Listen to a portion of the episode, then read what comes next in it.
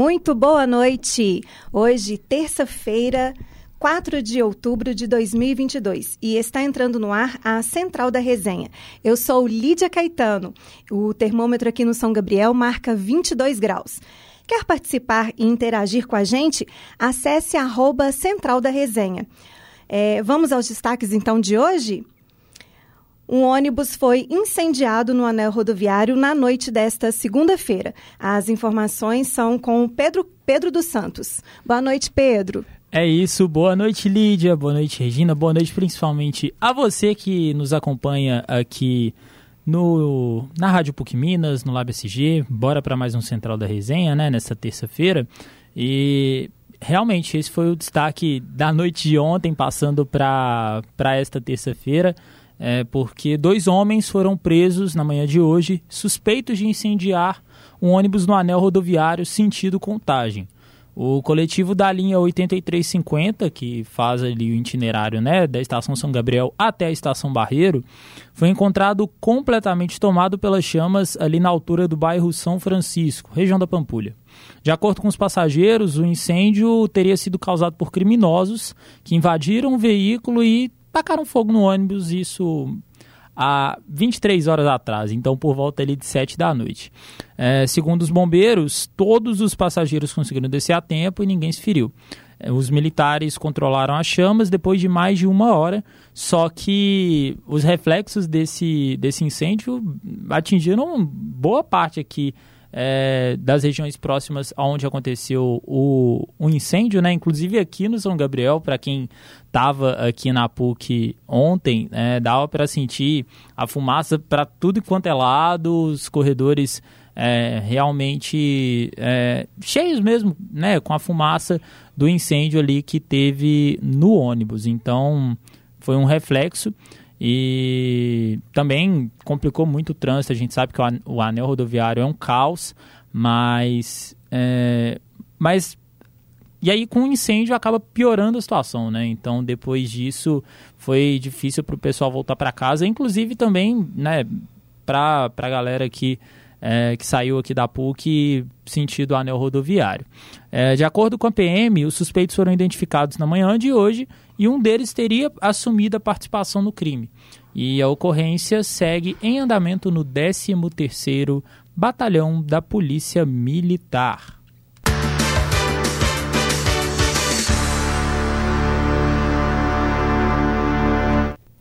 Chegou a hora da política.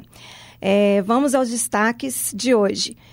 É, Vamos aos destaques do início da corrida presidencial para o segundo turno. Conhecer aí o perfil de cada um dos candidatos eleitos no primeiro turno e suas novas estratégias e alianças da campanha que já começou ontem. Os comentários é com a nossa querida Regina. Boa noite, Regina. Boa noite, Lídia. Boa noite a todos os ouvintes, colegas de estúdio. É, pois é, a corrida presidencial a partir de agora, ela ganha contornos reais de uma disputa ferrenha entre os candidatos que se elegeram para o segundo turno mais disputado da história do período democrático brasileiro. Desde que passamos a votar para presidente em 1989, é a primeira vez que temos no segundo turno uma das eleições presidenciais, é, é, do segundo das eleições presidenciais, desculpe, de um lado um candidato que ocupa a presidência, Jair, Jair Bolsonaro, do PL, que ficou em segundo lugar com 43,20% dos votos válidos no primeiro turno, perdendo para o seu principal oponente, o candidato e ex-presidente Lu Luiz Inácio Lula da Silva do PT, que teve maioria na preferência do eleitor, vencendo com 48,43% dos votos convidados, com, dos votos computados, desculpe. E uma outra informação, Lídia, que surgiu agora é, a gente che já chegando aqui no estúdio, é que hoje que o TCE é, terminou de computar os 100% das urnas que, é, né, que, que chegaram finalmente a, esses, a essas porcentagens que a gente informou agora. É, Jair Bolsonaro, do PL, paulista, natural do município de Glicério, interior de São Paulo, é militar, reformado e o 38º presidente do Brasil desde 1 de janeiro de 2019, perdão, tendo sido eleito pelo Partido Social Liberal, PSL, mas contribuiu sua carreira política como deputado federal pelo Rio de Janeiro ao longo de 28 anos de mandato entre 1991 e 2018. Bolsonaro tem mantido como proposta de plataforma de governo para sua reeleição é, o mesmo tom que adotado, o mesmo tom que adotado ao longo de toda a sua trajetória como presidente. Uma defesa veemente de Deus, uma, uma, na defesa veemente de Deus, pátria, família e liberdade, tema que se transformou em slogan da sua atual campanha. Com as bandeiras ultraconservadoras e discursos agressivos contra o Supremo Tribunal Federal, o STF, é a lisura do processo eleitoral brasileiro e a credibilidade das urnas eletrônicas e, mais recentemente, com ataques frequentes ao ministro do TSE, Alexandre de Moraes. O presidente Bolsonaro acredita que conseguirá, mais uma vez, chegar ao fim do pleito no topo da preferência do eleitor médio contaminando pelo antipetismo, contaminado pelo antipetismo e seduzido pelo grande volume de fake news disseminados nos últimos quatro anos de seu governo, auxiliado pela força da bancada evangélica do Congresso e das casas legislativas dos estados e municípios em toda a federação. O presidente que possui maior resistência entre o eleitorado feminino tem utilizado como ferramenta importante em sua campanha a forte presença e participação da primeira-dama Michele Bolsonaro para corroborar o discurso de que ele é um bom pai e marido e preza muito pelas questões centrais que envolvem as mulheres de todas as classes e idades. No Brasil, em dados atualizados do TRE, dos 150, 156 milhões 454 mil e 11, e 11 como é que é? E 11 de indivíduos. E 11 mesmo, de é. indivíduos é. que podem votar nessas eleições. 82 milhões 373 mil e 164 são de gênero feminino e 74 milhões 44 mil e 65 65 do masculino. Do, do, do masculino. Mesmo, é. O número de, elei, de eleitoras representa, representa 56,65% do eleitorado nacional, enquanto o de homens equivale a 47,33%. Esse número ficou um pouco confuso, gente, porque eles é. falam que é o total de indivíduos, né? Aí uhum. a gente confunde, né, confunde um pouco, né, Lídia? Isso. Nós estamos aqui apresentando um pouco do perfil de cada candidato eleito para o segundo turno, pessoal. E o, o ex-presidente Luiz Inácio Lula da Silva, do PT, tem 76 anos e migrou ainda criança de Pernambuco para São Paulo com sua família. Ele foi metalúrgico e sindicalista e, durante a, ditadura militar, ele liderou grandes greves de operários no ABC Paulista e ajudou a fundar, em 1980, durante o processo de abertura política, o Partido dos Trabalhadores, do qual é afiliado desde então. Foi o 35º presidente do Brasil entre 1 de janeiro de 2003 e 1 de janeiro de 2011 por dois mandatos consecutivos também pelo PT. Lula foi ainda uma das principais lideranças do movimento Diretas Já no período da redemocratização, elegendo-se deputado federal pelo estado de São Paulo com votação recorde. Concorreu quatro vezes à presidência da República em 1989, perdendo no segundo turno para Fernando Collor de Mello, do extinto PRN, em 94 e 98, perdendo ambas as eleições no primeiro turno para Fernando Henrique Cardoso, do PSDB. Na quarta disputa, em 2002, ele derrotou José Serra, do PSDB, no segundo turno, sendo empossado em janeiro de 2003. Na eleição de 2006, foi reeleito ao vencer no segundo turno contra Geraldo Alckmin, do PSDB, atual vice né, desta, desse, dessas eleições de 2022, atual, atual vice do, do ex-presidente Lula. O governo Lula teve como marco a consolidação de programas sociais como Bolsa Família e o Fome Zero, ambos reconhecidos pela organização, pelas organizações nacionais unidas como os programas que possibilitaram a saída do país do mapa da fome. Durante seus dois mandatos, empreendeu reformas e mudanças radicais que produziram transforma transformações sociais e econômicas, econômicas no Brasil, que triplicou seu PIB per capita e alcançou o grau de investimento. Na política externa, desempenhou um papel de destaque, incluindo atividades relacionadas ao programa nuclear do Irã, ao, aquecimento global, ao, ao, Mercosul e aos BRICS, bloco que, compõe, que o Brasil compõe junto com a Rússia, Índia, China e África do Sul. Lula também foi considerado um dos políticos mais populares da história do Brasil e, enquanto presidente, foi um dos mais populares do mundo. Foi sucedido no cargo pela chefe da Casa Civil do seu governo, Dilma Rousseff, que ele conseguiu eleger com a boa reputação, né, como presidente nos dois mandatos anteriores, que derrotou José Serra do PSDB nas eleições de 2010, sendo reeleita em 2014 ao derrotar Aécio Neves, também do PSDB. É, desde ontem, ambos os candidatos nem descansaram, pois suas campanhas já iniciaram os esforços e os contatos necessários para tentar se eleger, né, receber aí a faixa presidencial em 1 de janeiro de 2023. Bolsonaro recebeu hoje os governadores reeleitos em primeiro turno do Rio de Janeiro e de Minas Gerais, do Rio de Janeiro, Cláudio, Cláudio Castro e o Romeu Zema, no Palácio do Planalto.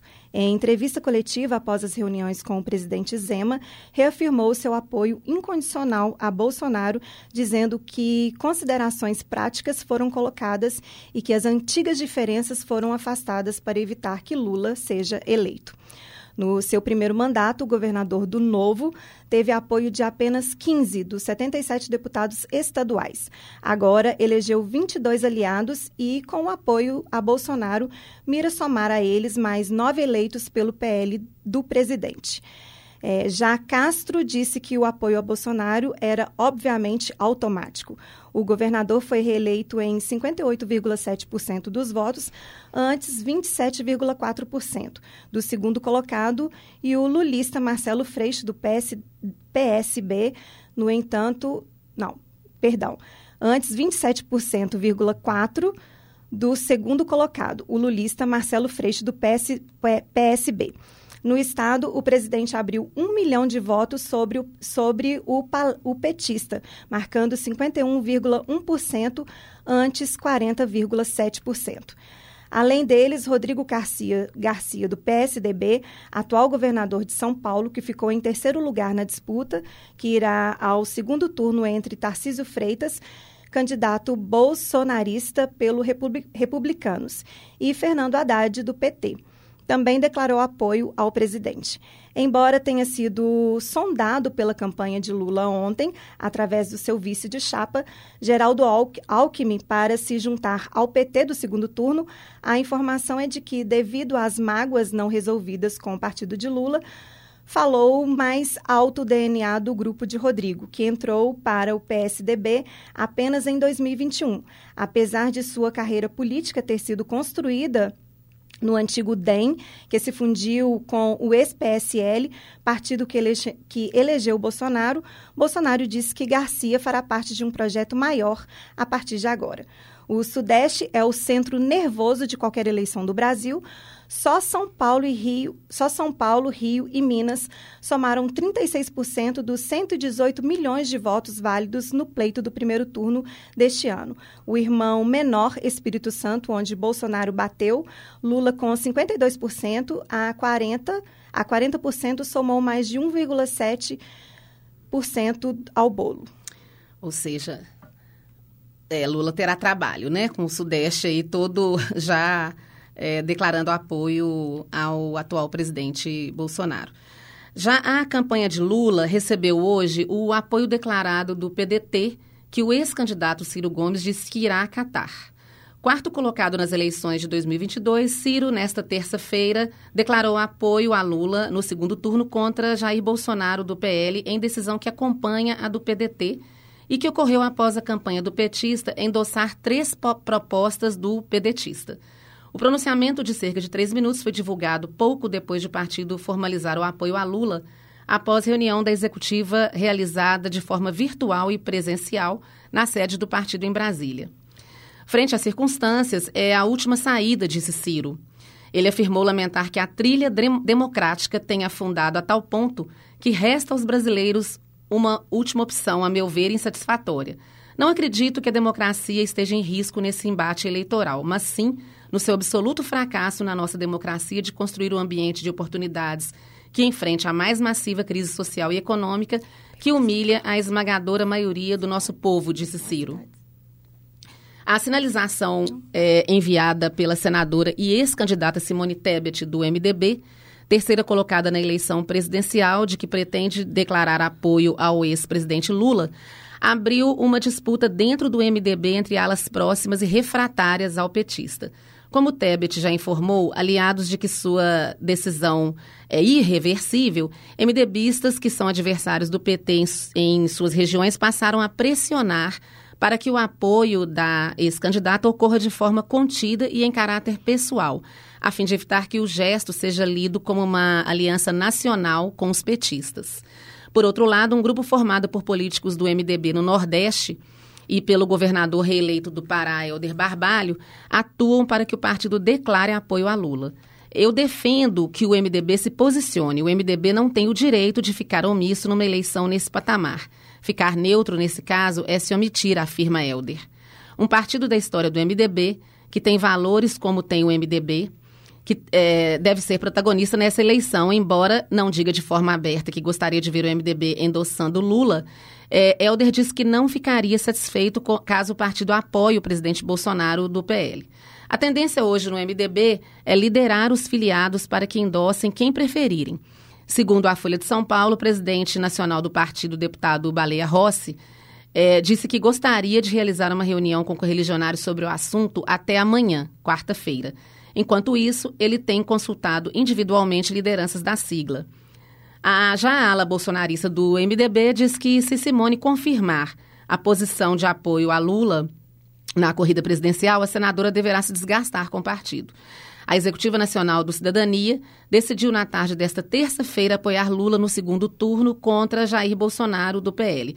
O partido, que é federado com o PSDB, havia integrado a coligação de Simone Tebet, do MDB.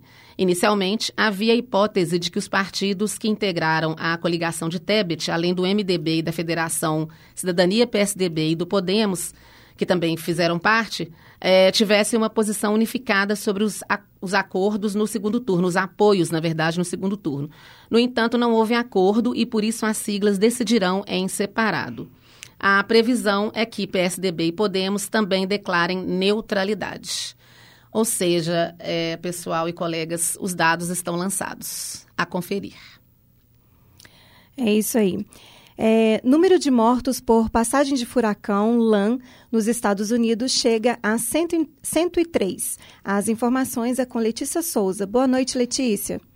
O número de mortos por conta da passagem do furacão Ian pelos Estados Unidos chegou a 103, segundo as equipes de resgate da Flórida, estado onde a destruição foi maior. Na semana passada, após passar por Cuba, o Ian atingiu os Estados Unidos com força catastrófica, como um furacão de categoria 4, com ventos máximos sustentados de 240 km por hora. Por conta do furacão, o governo de Cuba fez na semana passada um raro pedido de assistência emergencial ao governo do presidente dos Estados Unidos, Joe Biden, segundo o Wall Street Journal. A ilha chegou a ficar inteira sem energia elétrica na semana passada. A Flórida foi responsável pela maior parte das mortes, com 78 contabilizadas nas jurisdições costeiras adjacentes dos condados de Lee e Charlotte, e mais 21 mortes relatadas por autoridades de nove outros condados. Autoridades da Carolina do Norte disseram que quatro pessoas morreram no estado por conta da passagem do Ian. Para a Central da Resenha, Letícia Souza. E hoje choveu granizo aqui na capital mineira. As informações aí é com Pedro. Pois é, né, o, o Lídia, Regina, Gabriel, também creio eu que pegou um pouquinho de trânsito dessa chuva, né? Mas vamos lá. Pois é, situação bem complicada aqui em BH, porque muitas cidades da grande BH é, tiveram essa situação né, de, de chuva de granizo.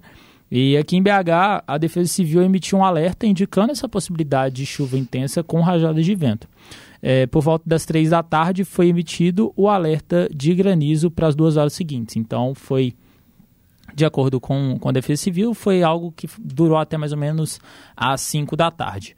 É, essas chuvas de granizo foram registradas no centro, além dos bairros Barro, além do Barro Preto, os bairros Gutierrez, São Bento, Santa Lúcia, Savassi e Anchieta.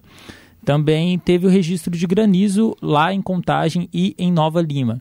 Até o momento ainda não tem nenhuma ocorrência por conta das chuvas de granizo e a Defesa Civil está monitorando a situação e orienta a população para que a atenção fique redobrada aí durante as próximas horas.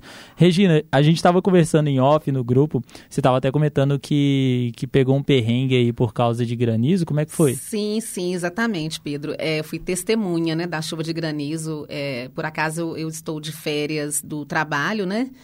E a gente tinha até pensado em vir para a PUC um pouco mais cedo, mas quando eu tomei essa decisão, começou a chuva e foi bem forte mesmo, muitas rajadas de vento. Eu moro no nono andar, no Barro Preto, e do meu prédio, no meu prédio é, sofreu bastante, assim, né? Não teve né, nenhuma ocorrência assim de janela quebrada e tal, mas a gente né, viu que a construção, por exemplo, que fica ao lado do meu prédio, os trabalhadores foram embora, foi uma chuva bem forte e eu, eu é, recebi pedrinhas dentro da minha sala. Assustei um pouco, mas no final ficou tudo bem. O bom é que ficou tudo bem. Pois é, situação bem complicada é, que começa a desenhar aqui em BH. Lembrando que com essa chegada de outubro, é, fica o pedido e orientação para quem acompanha a gente aqui no, no Central da Resenha, né? É, esse final de ano aí sempre começa a época de chuvas aqui em BH, é desmoronamento a rodo. Já tiveram alguma, algumas situações parecidas é, registradas aqui na Grande BH de ontem para hoje, então fica aí o alerta para a nossa audiência rotativa e rotatória. Contigo, Lídia. Vamos às informações do esporte agora com Gabriel Paiva. Boa noite, Gabriel. Boa noite, Lídia. Boa noite, pessoal da mesa.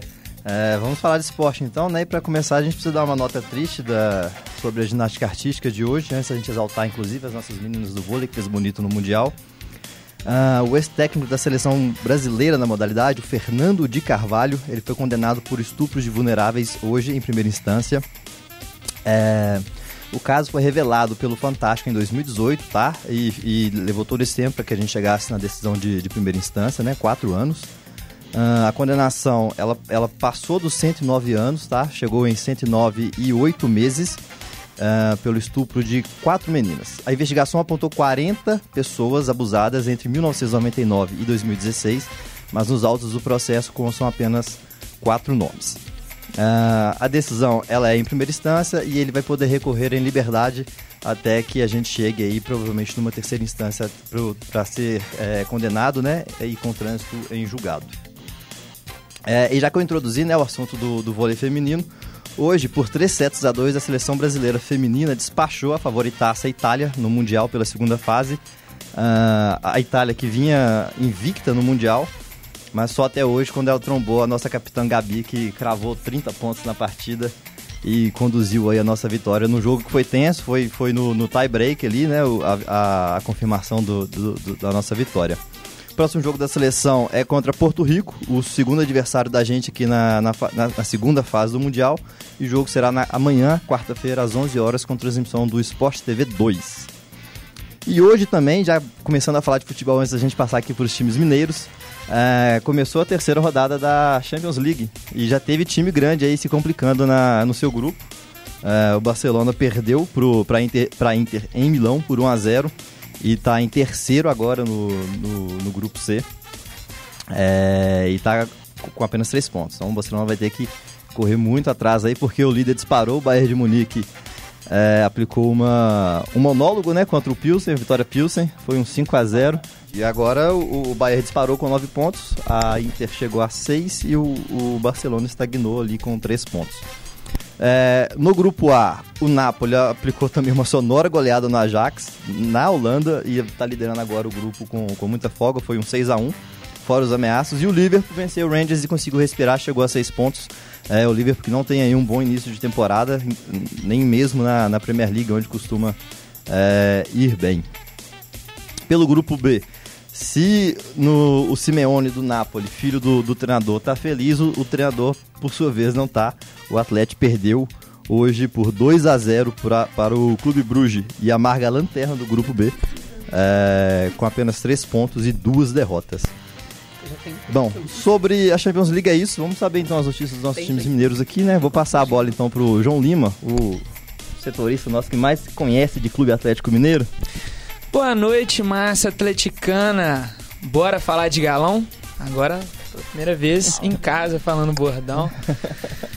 É um dia não muito movimentado, mas temos a definição da chapa triplete alvinegro.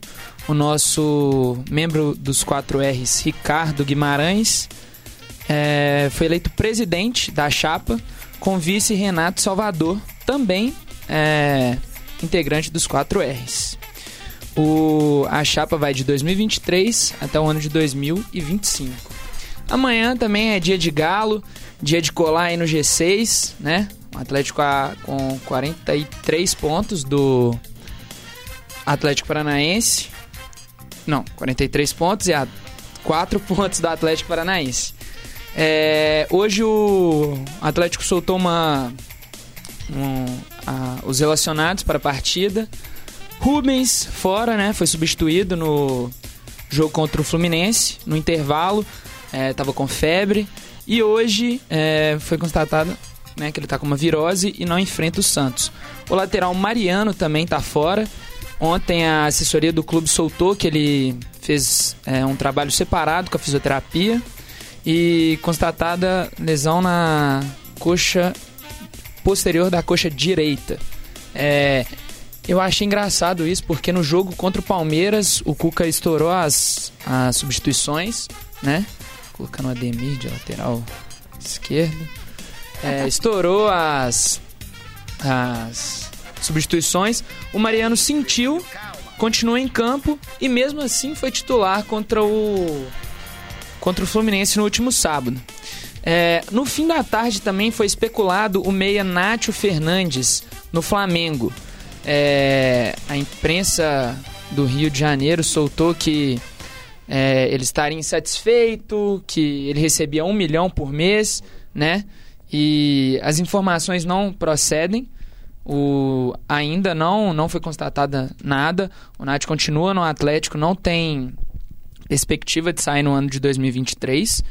E. É mentira, ele não recebe um milhão por mês, né? Muita bola, mas não recebe isso tudo, não. É com vocês. Muito obrigado, João. É, vamos mudar de lado então, vamos falar do Cruzeiro. É, as informações vêm com a nossa querida Lavínia. Boa noite, Gabriel. Boa noite, Lid. Boa noite a todos que estão nos ouvindo. Bora falar do lado azul da Lagoa? Cruzeiro, que foi campeão da Série B na última sexta-feira, enfrenta amanhã o Ituano no Mineirão às nove e meia da noite, que está na sexta colocação brigando pelo G4. Para a partida de amanhã, Cruzeiro terá dois desfalques. Neto Moura, que se lesionou no jogo contra o Vasco e continua em repouso, e o Chay por problemas médicos. Declarado como campeão por home office pela imprensa e torcedores, a equipe celeste pretende fazer uma grande festa no Gigante da Pampulha. Grandes chances de haver uma quebra de recorde de público e a torcida está atrás disso. E pela última parcela de ingressos que foi divulgada pelo clube, já são mais de 50 mil torcedores. Vale a pena lembrar que, mesmo é, sendo campeão antecipando seis rodadas, a CBF declarou que a taça só será entregue na última rodada, dia 6 de novembro, contra o CSA aqui em Belo Horizonte. E para finalizar, aproveitando que ontem foi dia 3 de outubro e numa vibe bem Regina George, Cruzeiro anunciou que amanhã os times feminino e masculino irão jogar com a camisa rosa lançada na última semana. Levaram a frase As quartos amo rosa bem ao pé da letra. As cabulosas entram em campo às 5 e meia da tarde contra o Araguari pelo campeonato estadual. Lavínia Fernandes para os estúdios PUC Minas. É com você, Gabriel. Giovanni Jesus, Kaique, Oliveira, Marquinhos Cipriano, Matheus Bidu, Wesley Gasolina e Zé Ivaldo. No meio-campo a gente tem Daniel Júnior, Felipe Machado, Léo Paz, Pablo Siles, Pedro Castro e William Oliveira. No ataque, Bruno Rodrigues, Edu, Jajá, Juan Christian, Lincoln, o Luva do Cruzeiro e Rafa Silva. Volto com você, Lídia. E essas foram as principais notícias aqui da Central da Resenha. Hoje a apresentação foi comigo, Lídia Caetano. A produção de Christian Maia, Letícia Souza, Pedro dos Santos, Rafael Souza, Verônica Lorena, Lavínia Fernandes e Regina Moraes. A coordenação é de Getúlio Nuremberg. Excelente noite para vocês. Boa noite a todos.